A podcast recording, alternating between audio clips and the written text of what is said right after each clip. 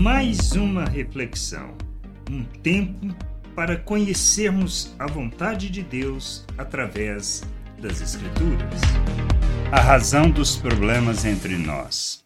Se tudo o que fazemos, fundamentamos ou pedimos estão vinculados à satisfação de nossos desejos, certamente funcionarão como combustível para a destruição das relações, como podemos observar no que Tiago afirma na sua carta no capítulo 4, do versículo 1 ao 3.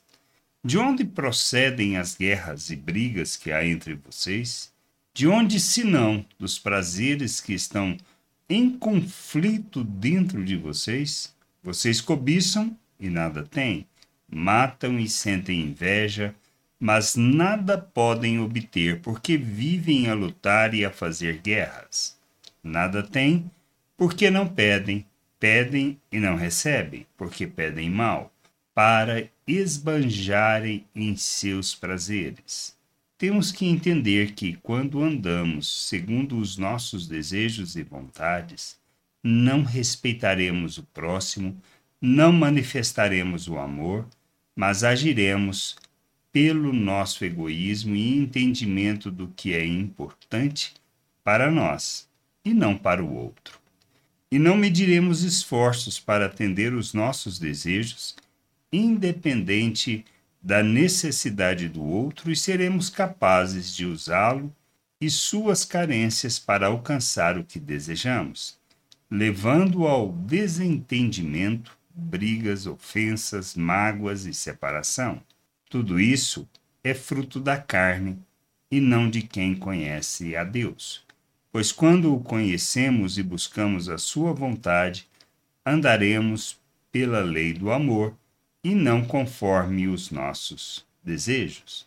O nosso amadurecimento se revela quando andamos na lei do amor e não na busca da satisfação de nossos desejos e vontades, que é a razão dos problemas que há entre nós e da nossa incapacidade de revelar qualquer compaixão ou ato de misericórdia em favor do outro, pois estamos focados em nós mesmos e nossos desejos, levando-nos a revelar que estamos sujeitos ao pecado, aos nossos desejos e não à vontade de Deus.